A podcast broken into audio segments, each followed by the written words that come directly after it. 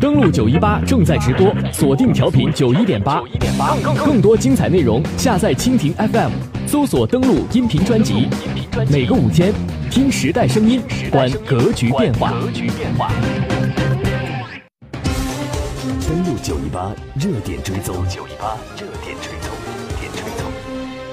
欢迎继续回来，这里是正在为您直播的国际新闻栏目《登录九一八》。新的一年呢，我们继续陪大家在午间十二点到十三点的时间段，一起来聚焦国际风云变幻。接下来的时间热点追踪，我们把目光投向叙利亚地区。叙利亚地区，我们看到呢，目前叙利亚战争的规模呢，目前不断在扩大，伤亡人数已经多达四百多人。仅仅土耳其在阿夫林的橄榄枝行动，就歼灭了将近一千七百多名库尔德的武装分子。虽然叙利亚政府军在十八号的时候接受库尔德武装的投诚。在阿夫林部署了军队，但依然阻止不了土耳其的进攻。无奈，叙利亚政府军只得撤出阿夫林地区。我们也看到整个过程呢，在八天前，十八号，俄叙联军紧急集结了六万大军，转战东古塔地区。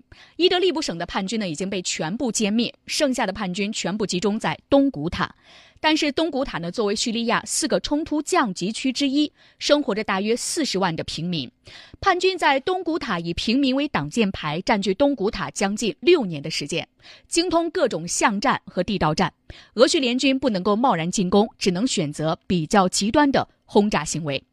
俄叙联军在东古塔进行三天的无间断的轰炸，截止到二十一号，已经有四百多平民伤亡，一千三百多平民受伤。至于叛军伤亡多少，媒体没有公开报道，可能无从考证。在这次的轰炸中，东古塔的七座医院被摧毁，这是东古塔五年以来遭受的最大规模的空袭。目前伤亡还正在增加。根据英国前线 BBC 的战地记者报道，采访了东古塔的一位医生，该医生表示，医院被毁，没有食物和药品。东古塔被联合国抛弃了，每分钟都有二十次的轰炸，等待平民的除了绝望就是死亡。叙利亚政府军对这次空袭作出表态，为了叙利亚的永久统一，伤亡在所难免。如果这一次不清除叛军，下次叛军还会卷土重来。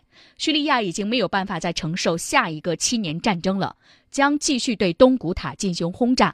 直到消灭最后一名叛军。此外，我们看到，在叙利亚的东古塔地区出现了十四起窒息的案例，医生怀疑涉及化武攻击。法国的《费加罗报》一月二十五号报道，在叙利亚政府军以当地时间二月二十五号对东古塔实施轰炸之后，这个地区呢已经出现了窒息案例，其中呢一名儿童死亡。叙利亚的人权观察组织负责人向法新社表示，在一架飞机发射一枚火箭弹之后呢，这一地区有一个地方出现了十四起窒息案例，窒息导致一名儿童死亡，另有一名女性情况危急。那么相关人士指出呢，因窒息死亡的病人年仅三岁，大部分病患的衣物和皮肤上都有氯气的味道，不少人呼吸困难，眼睛和皮肤都受到了刺激。这是目前呢东古塔的整个的战事的情况，所以由此我们看到呢，目前叙利亚的和平似乎迎来还不是那么的迅速，而东古塔的这场战役呢，叙利亚政府军看起来是一定会打到底，将叛军彻底的消灭。所以，其实，在整个过年期间，我们看到呢，有很多人发了这样的一条消息，尤其在看完电影《红海行动》之后，说呢，我们非常的庆幸，我们生活在一个。和平的国家，我们也期待叙利亚的和平在二零一八年能够真真实实的到来。